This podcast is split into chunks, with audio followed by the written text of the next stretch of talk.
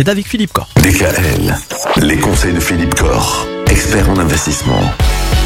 Philippe, pour cette nouvelle semaine, on va parler d'un sujet qui a un peu alimenté les journaux ces derniers temps, la pyramide de Ponzi. Alors on en a parlé notamment en Alsace.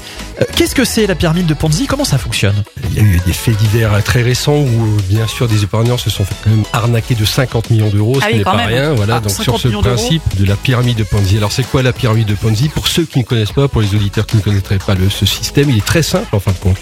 C'est quelqu'un qui vous fait une promesse de rendement très élevée, hein, très intéressante, attrayante, et à qui vous allez confier votre argent.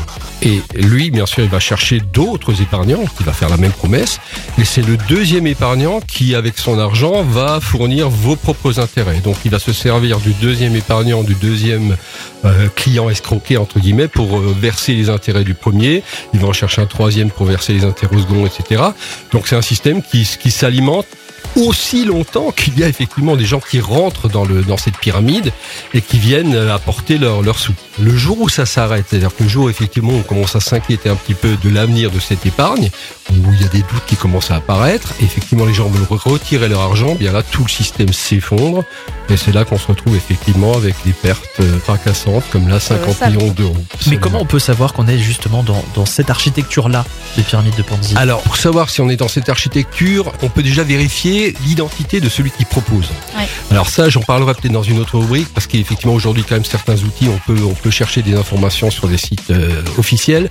Mais c'est vrai que la première chose, c'est déjà savoir à qui on a affaire. Si on a affaire à quelqu'un qui, effectivement, semble sortir de nulle part, n'a pas pignon sur rue, n'a pas d'historique propre qui peut justifier, euh, sur cette activité de conseil financier ou de placement financier, ne jamais se précipiter. En tout cas, en matière de conseil et d'investissement, il y en a un euh, sur lequel vous n'avez pas forcément besoin de prendre beaucoup de renseignements, c'est Philippe Corr. Il est là, installé depuis 25 ans. GK Finance et Patrimoine, c'est à Mulhouse, dans un beau bâtiment qui s'appelle le Grand Rex. N'hésitez pas à le contacter, gkfp.fr, c'est ça, c'est le site C'est internet. ça, Michael, absolument. Toute cette semaine, on va parler justement des arnaques. On continue demain.